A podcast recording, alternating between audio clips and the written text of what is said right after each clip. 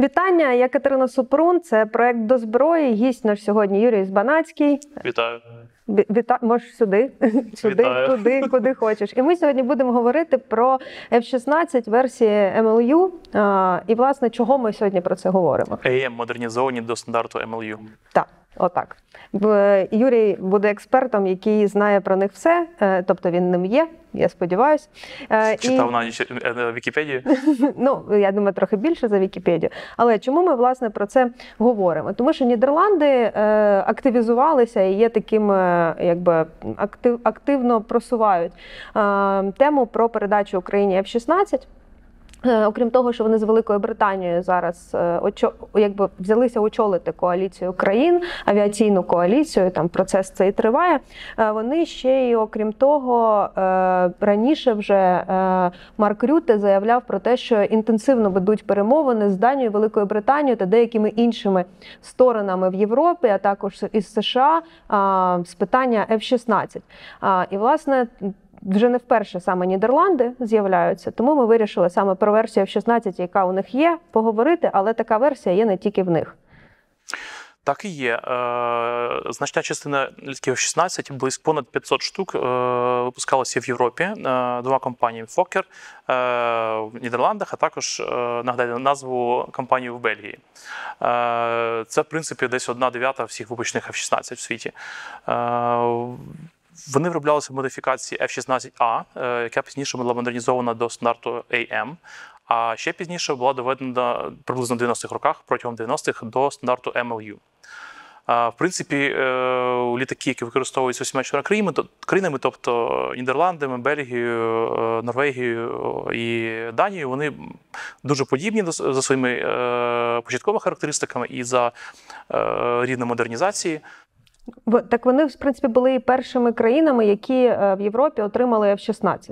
Це, наприклад, данські. Так, це е, ці чотири названі країни були перші чотири країни Європи, які отримали е, ці літаки. В принципі, вони отримали їх одночасно з е, ВПС Сполучених Штатів, тому що вони отримали їх на початку 79-го року. Тобто в січні прийшов перший F-16 е, до підрозділу ВПС США, і десь приблизно січень, лютий перші машини отримали і голландці, і бельгійці. Е, Вони, в принципі, виглядають як досить старі, тому що це отримання це був 79-й рік, але модернізовані. І наскільки вони, якщо нам пощастить, і саме вони вирішать, що вони передають нам F-16, тобто що Сполучені Штати дадуть добро, уявімо собі так, то які літаки ми в підсумку можемо отримати? Що це за що це за модернізовані F-16? Ну, старими їх можна назвати досить умовно, тому що потрібно розуміти, що усюди по світу, в тому числі навіть в Сполучених Штатах, використовуються літаки, яким не один десяток років, тому що холодна війна давно закінчилась, були скорочені видатки на оборону, були скорочилися е, чисельність збройних сил. Тому навіть в Сполучених Штатах вони літають на літаках F-15, F-16, які є досить не новими. Наприклад, F-15 вони. Е, Загалом випуску там середини 70-х років часто. Е, Найновіший F-16 е, ВПС США отримали на початку 2005 року, тобто йому вже мал, ну, майже 20 років. Е, І це найновіші, є старіші борти е, блоків 25, 30, 40. Е, І ці літаки модернізуються, вони утримуються належним чином, і вони досі е, являються грізною зброєю. Також потрібно розуміти, що F-16 є взагалі е, дуже вдалим винищувачем е, тактичним. Е, На сьогодні він є найбільш масовим бойовим літаком в світі. Який використовується близько 25, 5 25 країнами світу. Він неодноразово модернізувався, тому він відповідає всім вимогам сьогодення. Ну, от ми ж коли говоримо про F-16, ми коли говоримо багатоцільові винищувачі, і плюс їх у світі багато є. Але версія МЛЮ, вона ж не тільки є в Бельгії, Нідерланди, Норвегії, Данія. Здається, Португалія ще Сполучені Штати. Так, це, це е, модернізація старту MLU, це е, спроба довести характеристики раніше випущених літаків, блоків е, 1, 5, 10, 15 до е, рівня більш нових блоків, наприклад, 30-40. Е, іноді це умовно називають блок 20, так, е, так, так, так званий. Е, Дійсно, вони використовуються літаки ці- цієї модифікації і також США, Португалію, деякими іншими країнами світу. Що таке власне МЛЮ модернізація? В чому полягала її суть? Тому що, якщо так грубо сказати, то літак е, е, розібрали і заново перезібрали практично повністю, якщо це коректно так сказати. Так, перш за все, е, літаки були розібрані, повністю була проведена дефектація, виявлено і усунені усі тріщини та якісь початкове руйнування конструкції, які мали іноді місце, тому що протягом модернізації літака зросла його максимальна літна маса, і відповідно е, літак уже не міг е, служити ту кількість е, льотних годин, на яку він розрахований. Тобто мова йшла початково про 8 тисяч годин. Звісно, якщо літак став важчий на пару тонн, то при тих же режимах експлуатації він не міг уже вилітати стільки годин. Тому, перш за все, була посилена конструкція планера. Були введені деякі також зміни. Зокрема, на літаках ранніх блоків 1, 5, 10 замінили повітрозаборник по типу е, як це зроблено в блоці 15. Тому що там встановлено е, дві точки підвіски для прицільних контейнерів. Е, Відповідно, замінили ці е, повітрозабірники, щоб всі літаки могли нести ці контейнери. Е, Замінили стабілізатор на е, стабілізатор трошки на 30% більшої площі е, для того, щоб компенсувати е, зміну центру ваги, тобто з ким посунувся вперед. Також цей стабілізатор він суттєво покращує керованість на великих кутах атаки. Це те, що планери стосується. Так, це стосується планера. Тобто планери е, усі літаки були повністю розібрані, е, повністю було проведена дефек- дефектація, посилений е, планер, усунули ті якісь тріщини, які вже мали місце в силовому наборі, замінили повністю проводку. І це тільки перший етап, тобто роботи по саме планеру. Взагалі, модернізація МЛЮ вона передбачає 2000 2,5 тисячі людини годин роботи на кожному літаку. А про які кількості модернізованих літаків йдеться, в принципі? Е, Тут потрібно розуміти, що загалом е, чотири наші країни, які ми сьогодні обговорюємо, вони отримали понад 500 літаків. Здається, 524 сумарно. Е, Це було протягом початку 80-х, е, саме якби розгар е, холодної війни. Тоді були такі значні замовлення е, літаків. Як тільки холодна війна закінчилася, усі ці країни почали потрошку зменшувати чисельність своїх повітряних флотів в рази. Тобто, наприклад, та ж ті ж Нідерланди мали пона- понад 200 літаків і спочатково. Е, Навіть з урахуванням того, що на кількість якусь кількість літаків вони втрачали в льотних е, пригодах та катастрофах, е, все одно наразі зараз значна кількість цих літаків просто виведена з експлуатації і реально експлуатуються, наскільки я знаю, десь близько 24 машин. Е, Модернізація до стандарту MLU вона здійснилась протягом 90-х років, десь приблизно з 92 по 2001 роки.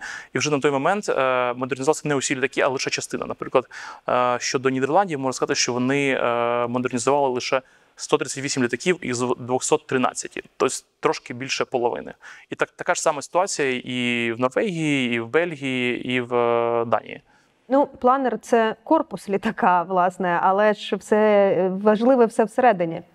Так. Да, і тому там модернізація окремо про неї варто сказати: про е, авіоніку, радар, навігацію, все, що все, що змінювалося. Що це? Так. Його повністю оновили. Да, повністю замінили, майже повністю замінили авіоніку. Е, Зокрема, е, перш за все, е, найголовніше замінили бортовий е, комплекс. Тобто це Mission Planning Computer, який повністю замінений. Він мали там в два рази легший, в два рази менше його електроспоживання. Він в рази в рази продуктивніший. Окрім цього, встановлена система обміну даними Link 16, яке дозволяє обмінюватися даними між е, винищувачами, а також е, між винищувачем і е, літаками АВАКС або наземними командними пунктами в автоматичному режимі. Тобто інформація, якою володіє один літак, вона автоматично передається на дисплей, який знаходиться на землі або у іншому літаку групи.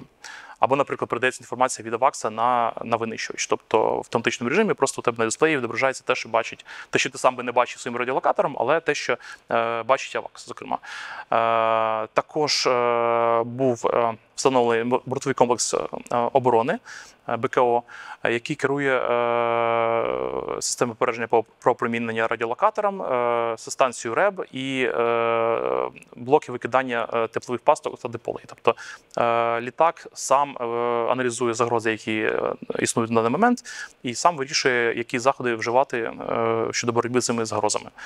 Окрім цього, була встановлена система супутникової навігації, е, була оновлена е, система свій чужий, які стала е, більш ефективною, зокрема в ближньому бою. Що немаловажно, тому що під час ближнього бою дуже легко випадково, наприклад, вразити дружній літак.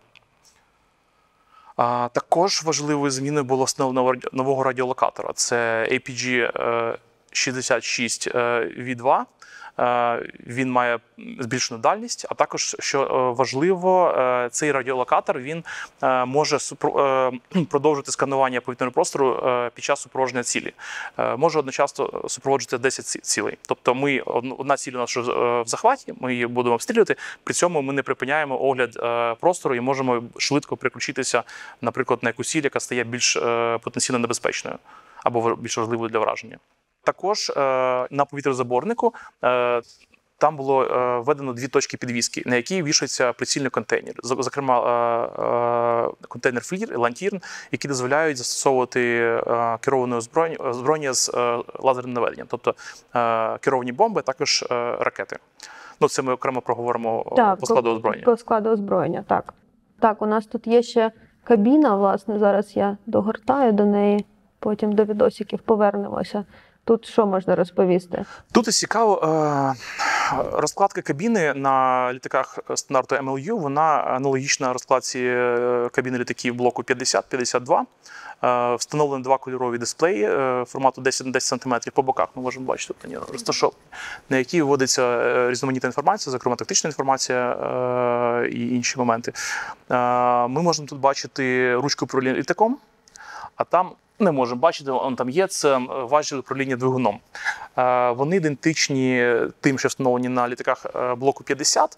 Е, На них винесені усі органи управління, які потрібні льотчику під час вітряного бою. Тобто, наприклад, управління оглядом радіолокатора, повітряне гальмо, е, інші, інші примикання видів озброєння, все, все ж потрібно льотчику в бою.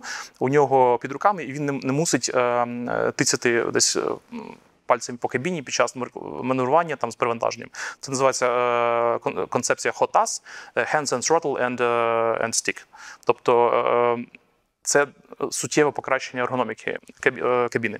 Важливе ще нововведення також е, це індикатор на лобовому склі. Ми бачимо там він е, широкоформатний, порівняно з тими, що були на блоках 10 та 15. Що він дає? Е, краще поле зору, більше повнота відображення тактичної інформації. Ну, звісно, краще дивитися через широке якесь велике вікно, ніж, через якусь маленьку шпаринку, яка затуляє тобі огляд передню полосферу. По озброєнню, наскільки оновилися від попередньої версії е, MLU? Що, що дало? Які можливості? Е, Значні зміни. По-перше, посилення планера дозволило підвищити е, навантаження на 500 кг. По-друге, е, MLU е, ознаменувала собою введення е, складу озброєння ракет повітря-повітря середньої дальності М120 М120 АМРАМ з активною системою наведення. Е, Також е, е, значно було розширено арсенал е, зброї ударного озброєння, Е, керовані е, ракети. е, AGM-65 Maverick е, з лазерним наведенням. Також е, кориговані бомби з лазерним наведенням е, GBU-12. Не бачу, на відео немає да? Ну, окей. Ми, до речі, можемо бачити прицільний контейнер, який підвішений е, під повітрозаборником. Е, Вдалий якийсь момент такий. До складу озброєння було введено ракети е, класу повітря РЛС HARM. AGM-88, які дозволяють вражати радіолокаційні станції та зенітно-ракетні комплекси на землі. Ну і важливо також, звісно, е, не забути е, бомби з супутником супутниковим наведенням JDAM. Тобто це високоточна зброя, яка дозволяє е, з високою точністю вражати наземні цілі. Е, Це оновлення по озброєнню. Е, Воно е, має на увазі, що якщо нові версії ракет або там бомб будуть з'являтися, то їх можна буде інтегрувати на ці літаки також. Так, зокрема, наприклад, е, ми не сказали про ракети AIM-9 Sidewinder, е, малорадіусу дії з е, інфрачер- інфрачервоної системи наведення. Під час модернізації до стандарту MLU потрошки були введені більш нові модифікації цієї ракети, тобто AIM-9L, M, N, і наскільки я знаю, вже введені нові найновіші AIM-9X. Тобто він, е, окрім того, що таким обра... е, таким чином, коли МЛЮ е, модернізацію використовували, е, закладали ідею, що можна буде подальшу модернізацію проводити літаків. Чи це, так, звісно, чи це е, стандартно для бортовий F-16 взагалі? озброєння він авіоніки він е, е, відрізняється відкритою відкритістю своєї архітектури, тобто можна буде е, оновлювати е, склад озброєння та якісь елементів авіоніків в ем, під час е, подальшої модернізації. Зокрема, наприклад, е, Mission Planner Computer, про ми казали, він наразі там містить е, десь 24 порожні слоти, які дозволяють в майбутньому додавати якісь окремі елементи до цієї системи і якби збільшити її потенціал. Це не це типова модернізація для F-16, коли закладається одразу наступна можливість оновити, додати, чи це е, саме в цій версії таке, таке є? Ну, взагалі, будь-який конструктор він зацікавлений е, у розвитку свого дітища, тобто не поставити хрест е, на першій модифікації, після першої ж модифікації, а е, забезпечити тривале е, життя та експлуатацію. Звісно, є можливість е, е, додавати е, нові елементи до авіоніки в майбутньому, вводити до складу зброєння якісь нові ракети, бомби по мірі їх появи. І я думаю, що літаки F-16 вони прослужать ще на одне десятиліття, оскільки, як ми знаємо, наприклад, зараз е, під це е, під їх виробництво виділено спеціальний завод новий е, в Грінвелі, який недавно, ну як недавно, минулого року, да, вже викотив перший свій F-16 новий- новий.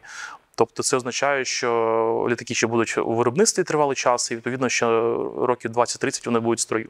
Ну от ті ж Нідерланди, Норвегія, Данія і Бельгія вони виводять е, свої F-16, тому що вони купили F-35. Норвегія вже всі вивела з експлуатації в Данії, Бельгії і в Нідерландах. Процес цей е, іде. Тобто ці літаки вони з перспективою на продаж е, новим користувачам чи для оновлення подальшого.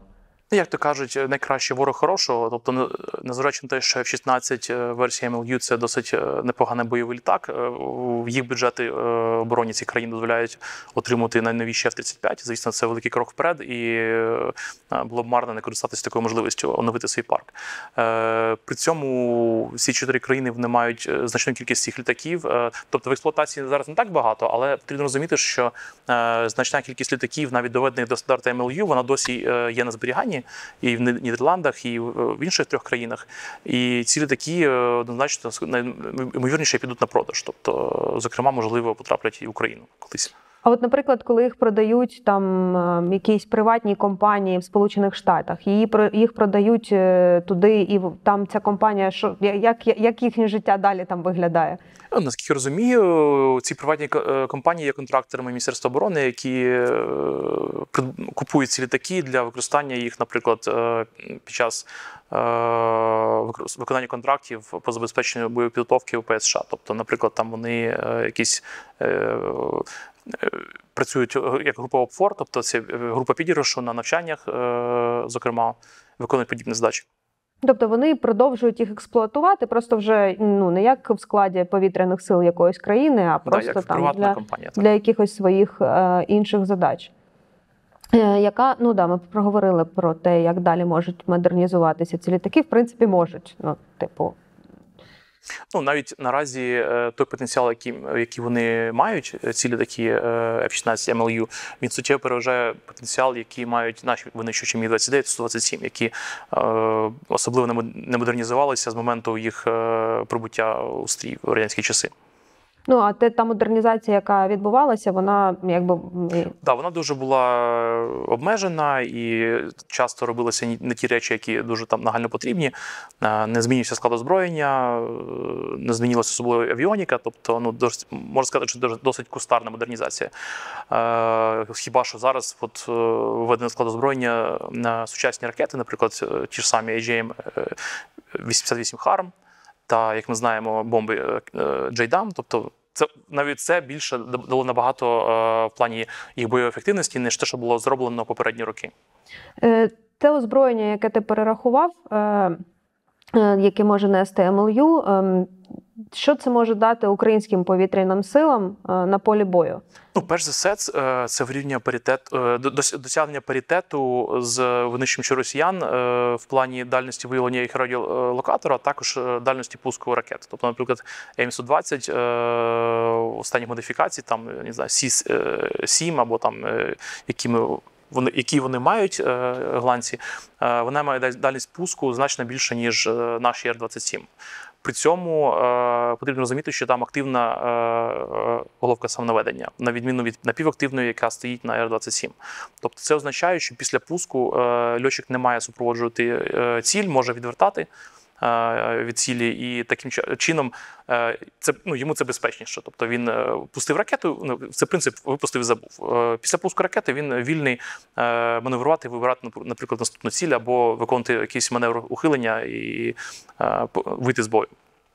Чого наразі неможливо зробити з е, Міг-29 і Су-27, тому що там ракета Р-27 е, Р вона вимагає супроводження цілі е, аж до моменту влучання. Тобто в цей же час в тебе летить ракета на зустріч, і е, виживає той, чия ракета перша досягає цілі досягає противника. Після чого його ракета вже не підсвічується і вона втрачає наведення.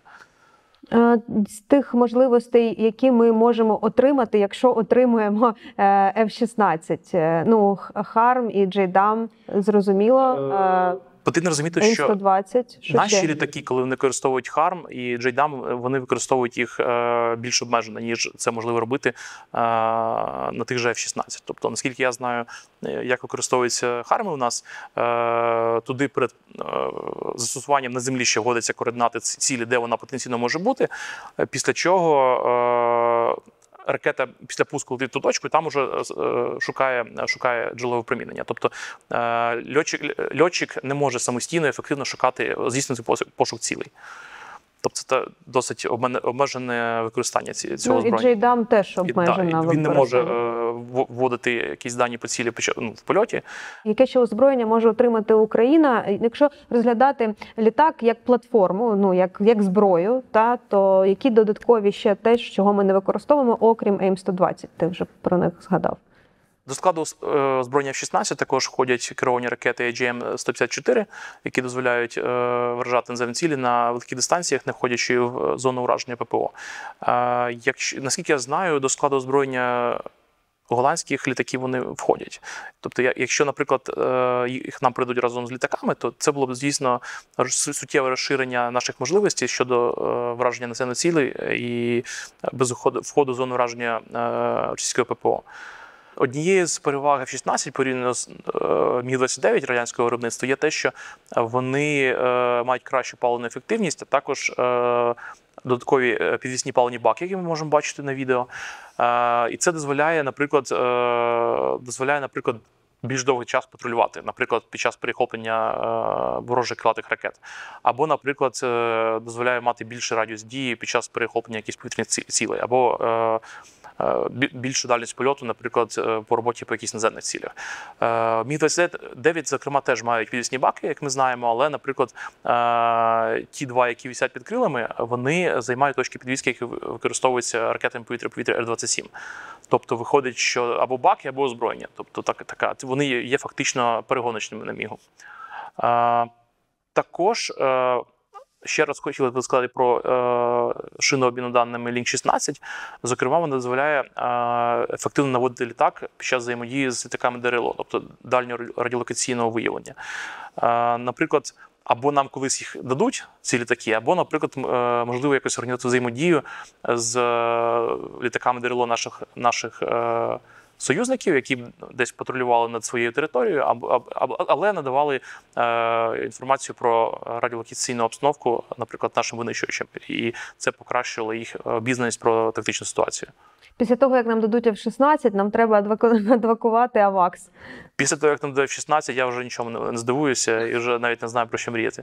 А, Цікавий факт. Е, В Сербії був міг, але нідерландський F-16 його збив. І Це, в принципі, був перший літак в Нідерландах, який після Другої світової війни знищив ворожий літак. Його минулого року вивели з експлуатації.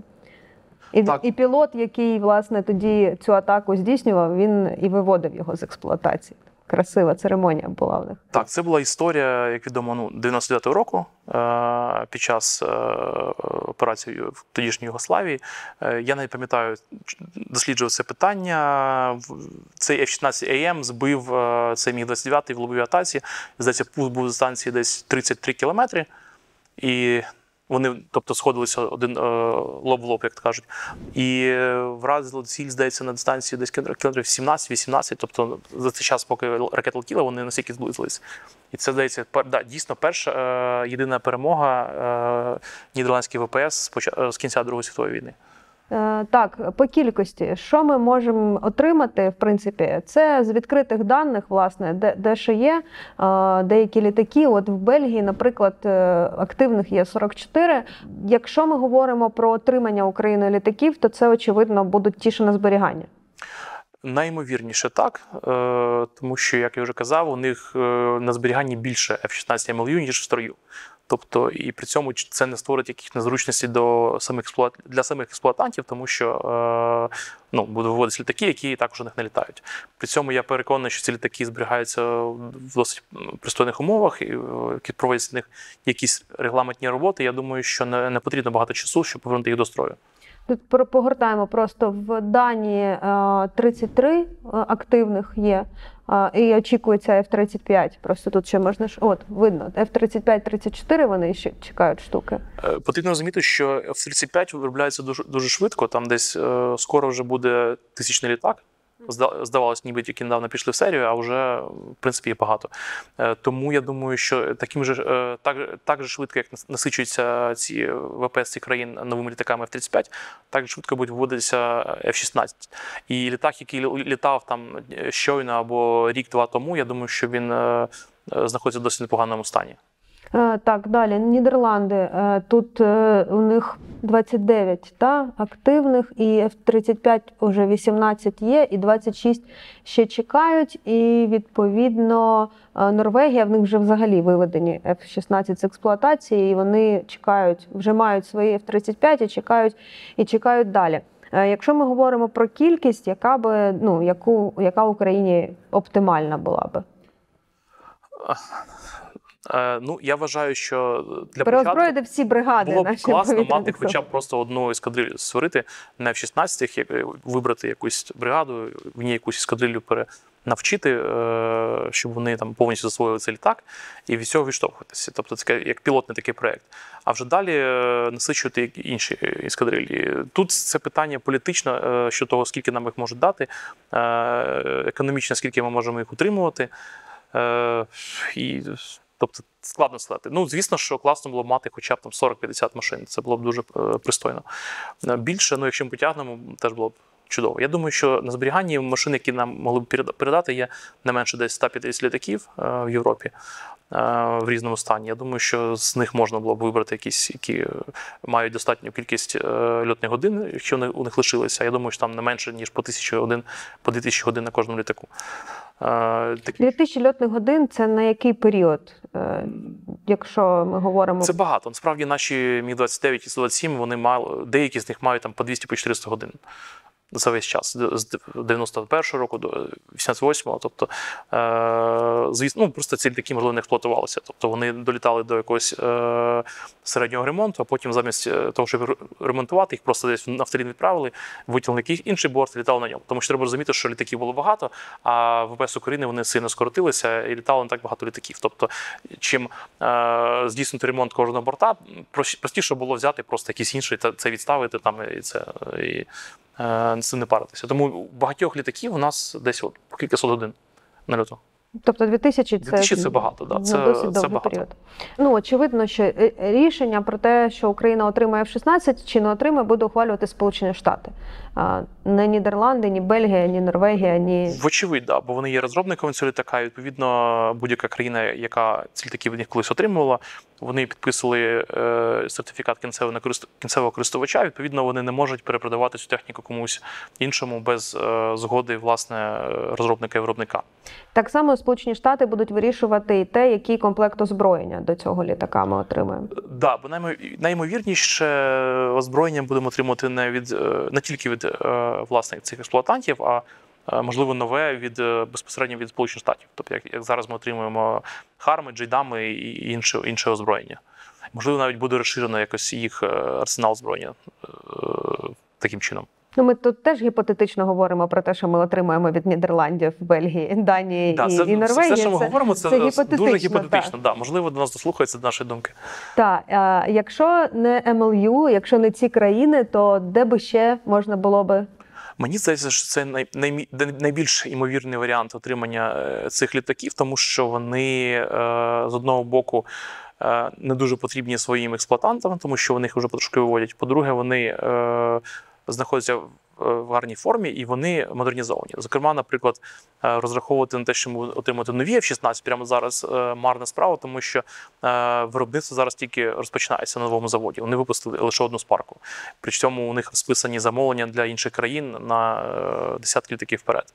Тобто про нові борти поки мови не йде. Це 100%. Про літаки з е, наявності, наприклад, там е, зі зберігання, наприклад, е, в Сполучених Штатах, да, е, це часто якісь старші борти, тобто, наприклад, е, якихось е, там блоків 15, там е, 25, які не факт, що проходили взагалі модернізацію. До речі, наскільки я пам'ятаю, США будуть виводити блоки 25, 30, і здається, ні, 40 лишаються, мені здається. Е, Можливо, було просити цілі такі, але вони знову таки вони е, не факт, що вони доводені до того ж стандарту, як е, F-16 MLU. Е, Якщо брати е, новий F-16 з заводу і МЛЮ, е, наскільки вони відрізняються? Ні, ну звісно, нові е, літаки блоку 70 вони краще. Усім е, там набагато більш потужний двигун, е, повітрозаборник збільшеного, збільшеного, збільшеної площі. Тобто та- там е, ці літаки навіть вони здатні, е, частково здатні е, летіти з надзвичайною скоростю, з швидкістю в крейс- крейсерському режимі, тому що там е, тягозбройність вона понад одиницю. Насправді F-16 е, останніх серій він це дуже легкий літак з дуже потужним двигуном. МЛЮ сильно відстає. Е, Дещо відстає, але для нас це і це була б дуже чудова опція, тому що, наприклад, наші міги, наші су значно відстають і від е, блоку 70, і від е, МЛЮ. Можливо, колись ми отримаємо також, е, коли ос- ос- освоїмо е, можливо, до того часу е, пройде трошки часу, і ми зможемо отримувати вже як доповнення і часткову заміну цим літакам нові новіші літаки. Не факт, що навіть блок 70 нові, можливо, просто до того часу потрібно пам'ятати, що е, ВПС США наразі насичуються літаками F-35, тобто потрошку будуть вводитися е, і новіші типи е, F-16, зокрема блок 40, блок 50. Е, по мірі їх виведення, можливо, вони будуть теж додаватися до нашого парку цих літаків. Тоді з МЛЮ наче розібралися трохи. Я думаю, що нам ще буде про що поговорити про F-16, зокрема, наприклад, про те, як що потрібно для їх експлуатації. Це вже інша зовсім тема. Може, ми підготуємо і таку зробимо Окремо окре, окремо, да, окремо це проговоримо. Про навчання так само можна поговорити. Багато про що ще можна поговорити. Так що це претензія на серію програм з Юрієм Збанацьким про F-16. Юрій Збанацький чує про це вперше. Шокований. Дякуємо, дякуємо, що дивилися. Підписуйтесь на мілітарний, ставте вподобайки, пишіть коментарі. Побачимось в наступних відео. До зустрічі.